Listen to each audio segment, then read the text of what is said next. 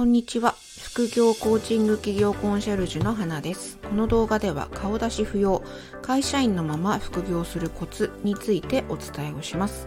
トピックは全部で4つあり、最後にメッセージがあります。では始めていきましょう。トピック1は副業することのメリットについてお話をします。メリット1は収入源の多様化です。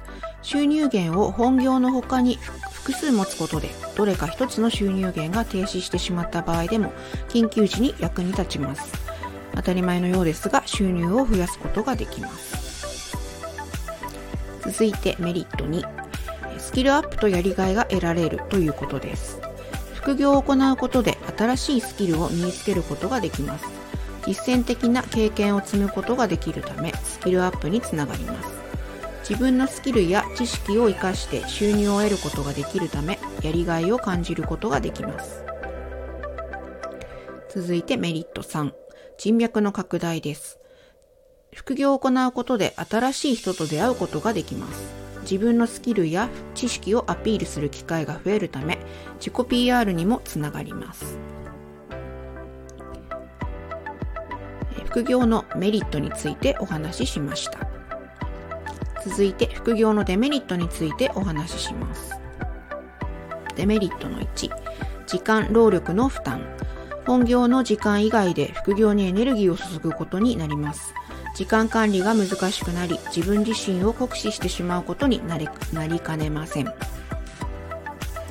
続いてデメリットの2、健康問題です。副業を行うことで時間が限られるため、睡眠不足や食事のバランスの悪化など健康面の問題が発生する可能性があります。そしてデメリットの3本業とのバランス副業を継続するためには本業とのバランスを保つことが必要ですが副業が本業に対して優先される場合があり両方の仕事に同じ程度の時間を費やすことができなくなるといった可能性が出てきます。副業のメリット、デメリットについてお話をしました。ここからは副業する上で顔出しは必要なのかどうかについてお話ししていきます。私、花は顔出しせずに副業を行っています。もちろんコーチングセッションとクローズドでの対面の仕事は顔出しをしますが、その他は出していません。自分のスキルや知識をアピールするためには顔出しは必要ですが、副業を行うこと自体は法律上何の問題もありません。ちなみに、厚生労働省副業兼業の促進に関するガイドライン、えー、令和4年7月改定版には、副業兼業を禁止、一律許可制にしている企業は、副業兼業が自社での業務に支障をもたらすものかどうかを今一度精査した上で、そのような事情がなければ、労働時間以外の時間については、労働者の希望に応じて原則副業兼業を認める方向で検討することが求められるとあります。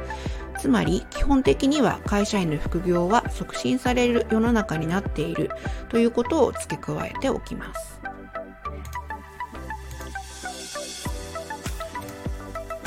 副業のメリット、デメリット、顔出しなしでも可能であるということをお話ししてきました。ではここで会社員のまま副業を起業するコツをお伝えしていきます。コツのその1はエネルギーマネジメントです。副業を行うためには十分なエネルギーを保持することが重要です。以下は副業を行うためのエネルギーマネジメントのコツです。スケジュールの調整会社員としての仕事と副業を両立するためにはスケジュールの調整が必要です。自分に合った働き方やスケジュールを見つけ、バランスの取れた生活を送るようにしましょう。睡眠時間の確保。睡眠時間が不足すると集中力や判断力が低下し、体調不良につながることがあります。十分な睡眠を確保し、副業に取り組む前にはリフレッシュするようにしましょう。食事や運動の管理。健康的な食生活や運動はエネルギーを保持するために重要です。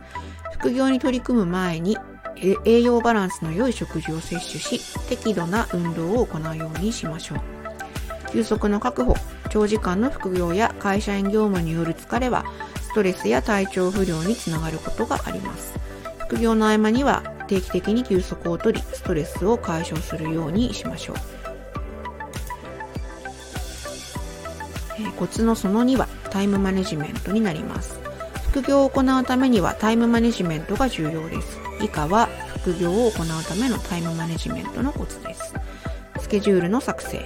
副業を行うためには、まずスケジュールを作成することが重要です。自分のライフスタイルに合わせたスケジュールを作成し、副業に必要な時間を確保しましょう。優先順位の設定。スケジュールを作成したら副業に取り組む時間を優先順位付けしましょう。副業に必要なタスクを先にこなすことで時間の使い方を最適化することができます。タスクの分割。副業に取り組む時間が限られている場合、タスクを小分けにすることで、より効率的に時間を使うことができます。また、タスクを完了したらリラックスしたり、運動したりすることで気分転換を図りましょう。ツールの活用。タイムマネジメントに役立つツールを活用することもおすすめです。例えば、タスク管理ツールやスケジュール管理アプリを使って効率的に時間を使うようにしましょう。自己管理。副業を行うためには自己管理が重要です。自分に厳しく予定通りにタスクをこなすことができるように時間管理に取り組みましょう。コツその3は副業の目的を明確にすることです。なぜ副業を始めるのかを考える。副業を始める前になぜ副業を始めたいのかを考えましょう。副業を始める目的は何か、何を達成したいのかを明確にすることが重要です。目標を設定する。副業を始める目的に合わせて具体的な目標を設定しましょう。目標があることで自分が何をすべきかが明確になり、モチベーションが維持しやすくなります。自分の強みを考える。副業で何をするかを決める前に自分の強みやスキルを考えましょう。自分が得意なことを活かすことでより効果的に副業を行うことができます。副業で得られるものを考える。副業を行うことで得られるものは何かを考えましょう。副業で得られるものは収入だけではなくスキルや経験、ネットワークなどもあります。自分が得たいものを明確にすることで副業の目的をより明確にすることができます。ここまで副業のメリット、デメリット、顔出しの必要性、会社員のまま副業起業のコツについてお話をしてきました。最後に最もお伝えしたいことをお話しします。私はこの数年会社員のまま起業していますが、いろいろな学びの中から会社員のまま副業、起業する上で最適なビジネスやマインドがあることがだんだん分かってきました。それについてこの YouTube で日々発信していきます。フォローいただけたら嬉しいです。花でした。ありがとうございました。